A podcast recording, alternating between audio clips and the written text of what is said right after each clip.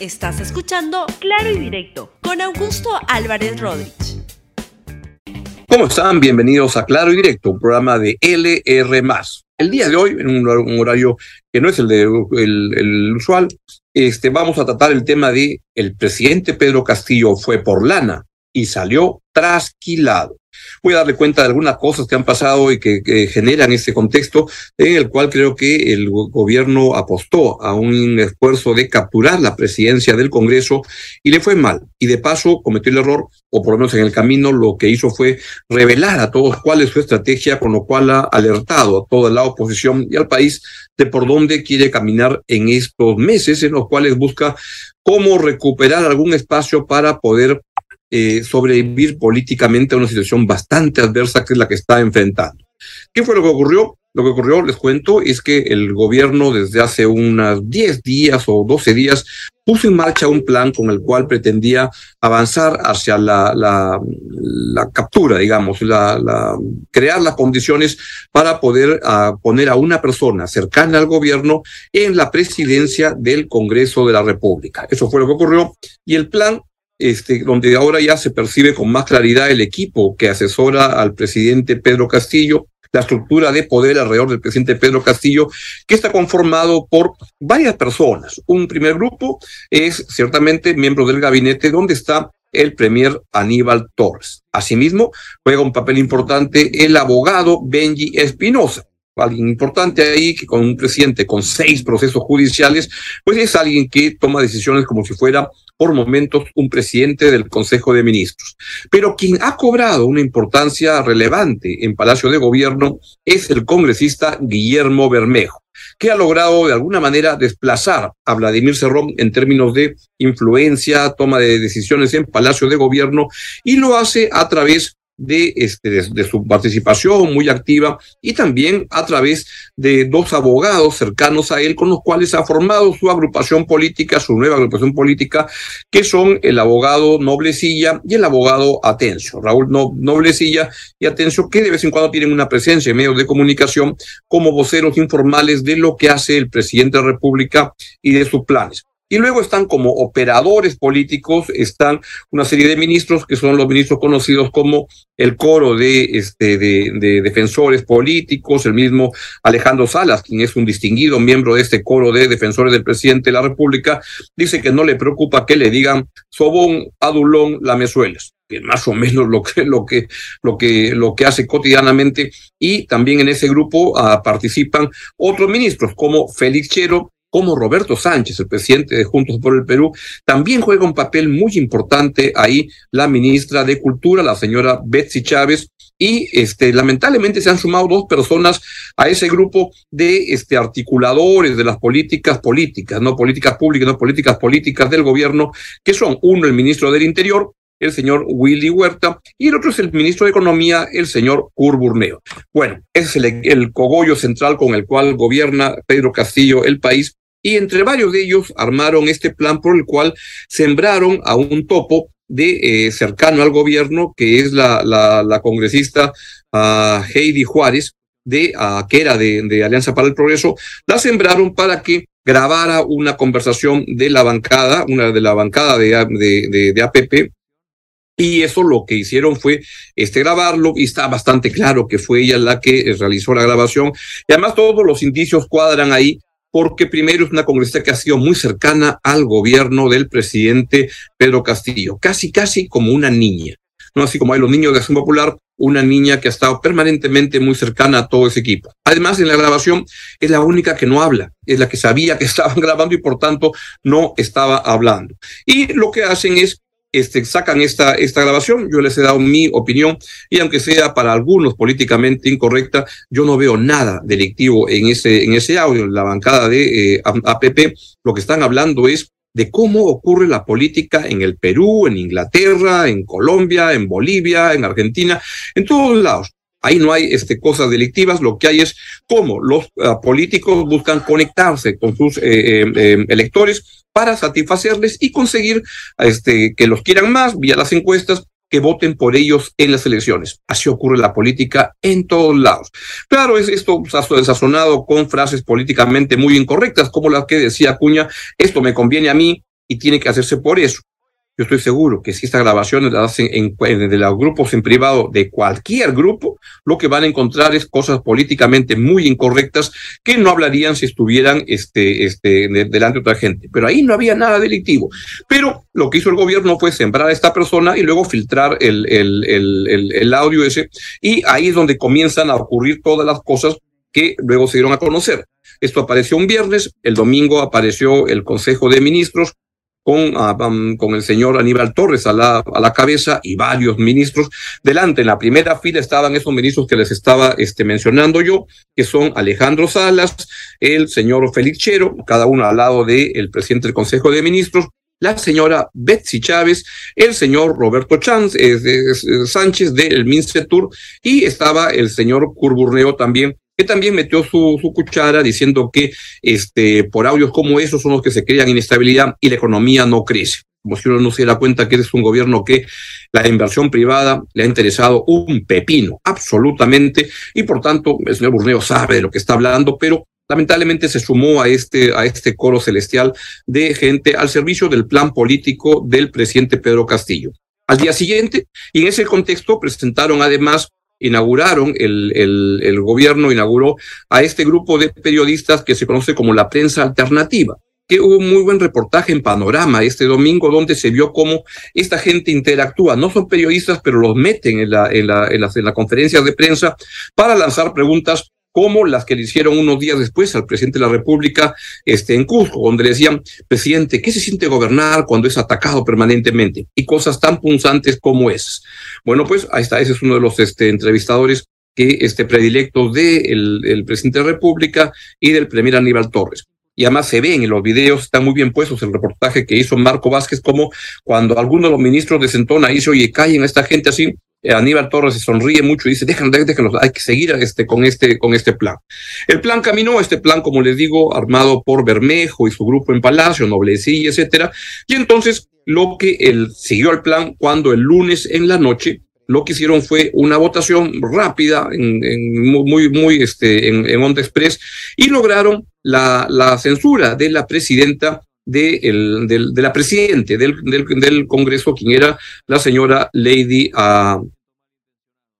Lady Camones, Lady Camones, ya tantos nombres estoy olvidando, Lady Camones. Y entonces se armó todo el proceso de, este, de ver cómo nombrar a una nueva persona para que sea la, eh, quien presida el Congreso de la República y apostaron a que iban a tener a alguien muy cercano al gobierno o de alguna manera ahí tapado como alguien de Acción Popular, estos grupos cercanos al gobierno y compitieron seis personas y al final no lograron el cometido porque quien acabó ganando la elección fue justamente el señor al congresista José Williams, que eh, hubo una votación, en primera vuelta no se logró la mayoría, fueron a una segunda vuelta y ganó la elección el señor Williams. El señor Williams es alguien que se ha votado consistentemente, a diferencia de Lady Camones, por la vacancia del presidente Pedro Castillo,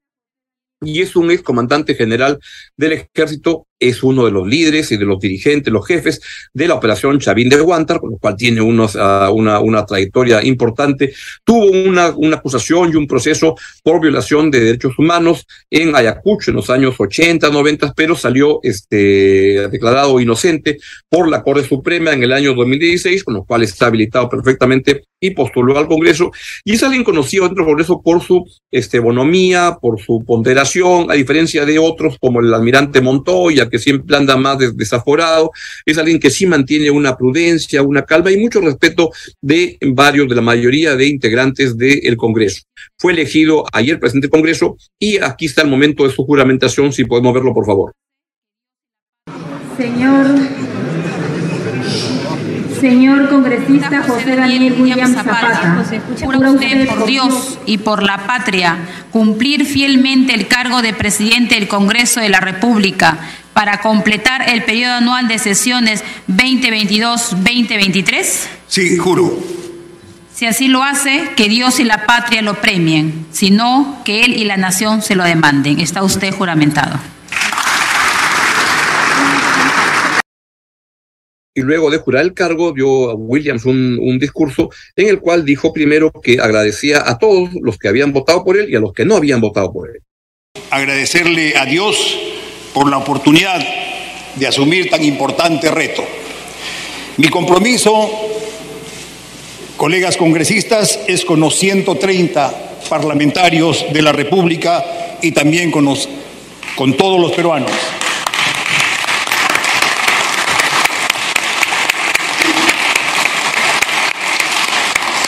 Mi agradecimiento a todos de manera general, quienes votaron por mí y quienes no lo hicieron. Yo lo represento y voy a hacerlo, voy a hacer esta tarea de la mejor forma posible. Quiero hacer una mención aparte a las congresistas que estuvieron en este cargo antes. Eh, yo seguiré las enseñanzas, las acciones y todo lo que pudieron hacer y este, para poder mejorar la tarea que tenemos. Bien, y luego también agregó el, el, congresista y ahora presidente del Congreso, el señor José Williams, dijo que mantendremos las relaciones con el Ejecutivo respetando y garantizando la división de poderes. Es necesario, señores, asegurar una especial atención a la salud, educación, seguridad, trabajo y particularmente en la lucha contra la corrupción. En ese sentido, estimados congresistas, los exhorto para trabajar en dichos ámbitos, al ser estos temas sensibles y de gran importancia para nuestros compatriotas. Un aspecto que ha sido políticamente complejo para el Perú en los últimos años es la relación entre el poder legislativo y el poder ejecutivo. En ese contexto mantendremos las relaciones con el Ejecutivo respetando y garantizando la división de poderes, sin permitir injerencias externas y sobre todo defendiendo la institucionalidad del Congreso de la República, lo que implica realizar la fiscalización de los actos de gobierno y de otros sectores y agencias del Estado. Yo tengo la, la, impresión que el Congreso y el Ejecutivo, el Gobierno y el, y el Parlamento, la verdad que parece como que se pelearan, pero en verdad se llevan estupendamente bien, porque los dos eh, poderes del Estado coinciden en su vocación por quedarse todo el tiempo, por no adelantar elecciones y compiten en muchos momentos con mediocridad y con corrupción, en el Gobierno y en el Parlamento, en los dos sitios. Hoy escuchaba un discurso de la congresista Gladys Echaíz, que la verdad me pareció este, patético porque hablaba, y acá tengo justamente la, frase exacta, hablaba sobre el tema de adelanto de elecciones y estaba en contra de eso y dijo lo siguiente, la señora Echáiz, no sé de dónde sacan esas encuestas, se refiere a las encuestas, la última, la SPI, que le da una aprobación al Congreso de la República de solo 6%, o sea, calamidad total. Y dice la señora Echáiz, no sé de dónde hacen esas encuestas, esos que dicen que el Congreso está en crisis sin decir cuál es esa crisis. ¿Cómo que cuál es esa crisis, señor Echáiz? Por favor. Es un Congreso que, la verdad que, mm, pero, pero huele mal por su, por, por toda su este, mediocridad, toda la corrupción cotidiana igualito que el Congreso. Pero el que tiene la culpa principal de lo que está pasando en el país es el, uh, el, el, el, Poder Ejecutivo, porque parlamentos malos hemos tenido de hace mucho tiempo gobiernos tan malos como este, hace tiempo que no tenemos. y yo, como les digo, creo que el Ejecutivo y el gobierno se llevan estupendamente bien porque los dos están abrazaditos viendo cómo duran más en el tiempo. En ese contexto, el presidente de la República, Pedro Castillo, hoy día dijo que este, invitaba al Congreso a trabajar juntos y especialmente al nuevo presidente del Congreso. Escúchenlo al presidente. Yo quisiera terminar eh, saludándolo al pueblo peruano y saludando también al nuevo presidente del Congreso, a don William Zapata. Yo ya cursé la invitación, ya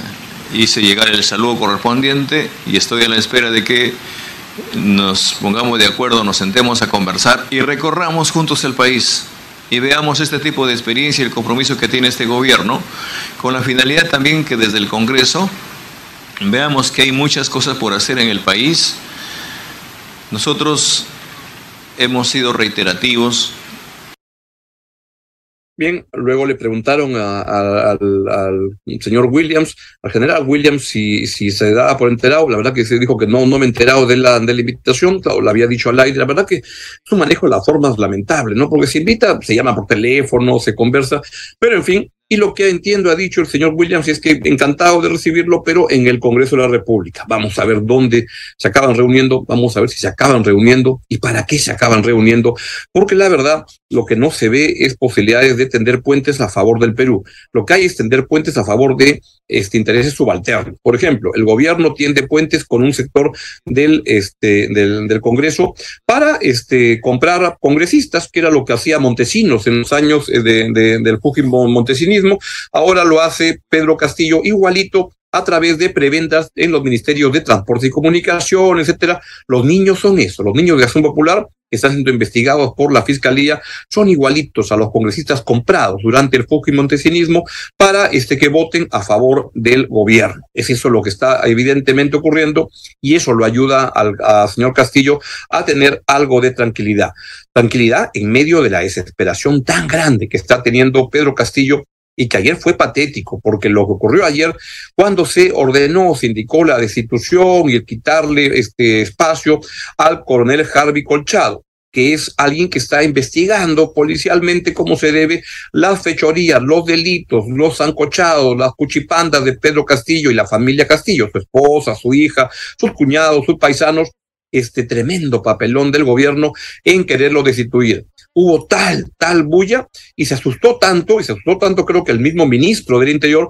porque es evidente que acá el presidente de la República y sus ministros, que son los responsables, están cometiendo delitos de obstaculización a la justicia. Así que el señor Willy Huerta va a tener que enfrentar a la justicia, igual que Aníbal Torres, igual que la mayoría de ministros Felichero y Torres ya están siendo investigados por la Fiscalía por obstaculización de la justicia. El señor Torres, por ejemplo, dijo Bruno Pacheco que quien le facilitó la fuga fue Aníbal Torres, ese equipo que está en Palacio y que ahora trabaja de la mano con Guillermo Bermejo, con el abogado Noblecilla, con todo el equipo que el abogado Atencio están ahí trabajando de la mano y este Bermejo queriendo jugar el papel que tenía al comienzo Vladimir Cerrón, ahora lo este, desarrolla y lo ocupa Guillermo Bermejo, quien se vuelve como el gran operador de este todo lo que está eh, ocurriendo. Esto ocurre en un contexto en el cual hay un gobierno que está cada vez más desesperado y este papelón que hubo ayer en el caso de eh, Harvey Colchado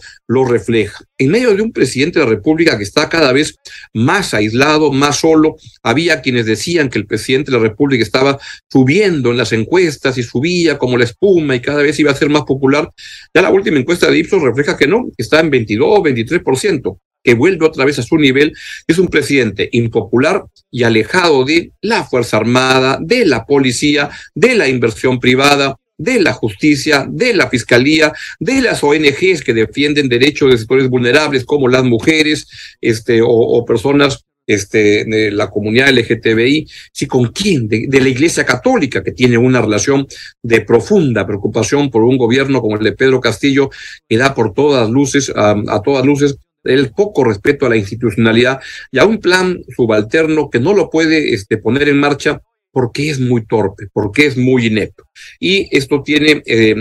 si vemos por favor el comunicado del Ministerio del Interior, que tuvo que al final dar marcha atrás en su intento de sacar a Harvey Colchado de, eh, de las investigaciones de corrupción en la familia presidencial, Pedro, Lilia, la hija Jennifer, etcétera. Y acá hay que ver con cuidado unas encuestas donde la mayor parte de la gente cree que la señorita Jennifer a Paredes es corrupta. Y esto quita un poco, le quita peso a estas ideas que algunos soltaban de que había una especie de pena y que Pedro Castillo su, este, subía porque la fiscalía le estaba investigando y, lo, y, la, y, y investigaba a su hija y todo. La verdad que Pedro Castillo está volviendo a su nivel de aprobación y mal le va a ir. Y en ese contexto, pues, este, lo que ocurrió ayer en el aniversario de la captura de Aymar Guzmán en la policía, cuando, quiero que lo vean, cuando entró el presidente de la República y ese momento se marcharon la mayoría de integrantes del GEIN, hace ver la situación de un presidente de la República cada vez más aislado. Véalo, por favor.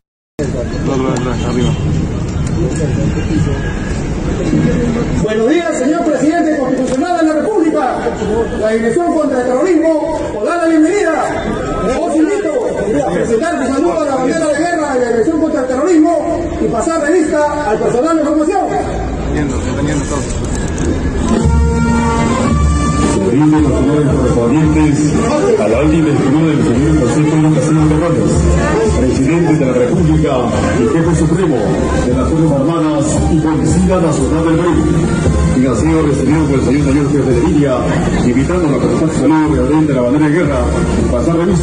al personal de formación.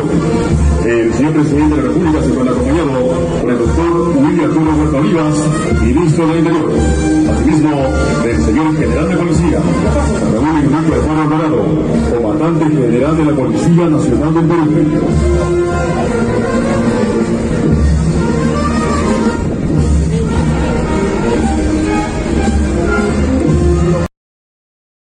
Es un presidente cada vez más aislado y más complicado y a los que creen que las cosas van a irle muy bien, que van a dicen que la economía va a ir creciendo con el plan de reactivación de Curburneo y todo eso, lamentablemente creo que las cosas no vienen así. Y en ese contexto el presidente sigue soltando frases este, que se las armarán sus asesores, pero que no tienen ningún fundamento. Y el día de ayer dijo que la democracia, como lo dije en la campaña, tiene que seguir oliendo a pueblo.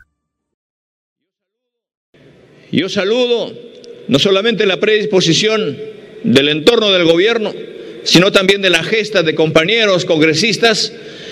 que viven y traen esa demanda de allá del último rincón del país, donde nosotros hemos recorrido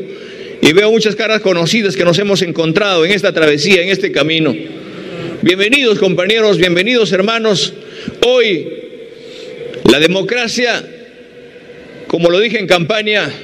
tiene que seguir oliendo a pueblo y eso lo tenemos que hacer en la medida que nosotros estas demandas del pueblo y como gobierno tenemos que atenderlas y que no solamente se firme. Ahí Castillo al lado de Bermejo, quien juega hoy día es el que corta el jamón ahí en Palacio de Gobierno, como antes lo hacía Vladimir Cerrón, pues habla que la democracia debe oler a pueblo. Ojalá. Esta democracia de Pedro Castillo no huele a pueblo, huele a podrir y ahí hay un problema grave de corrupción y de mediocridad, lamentablemente, en el manejo de las cuestiones públicas. Bien, es todo lo que les quería contar el día de hoy y nos despedimos. Adiós, que tengan una muy buena tarde.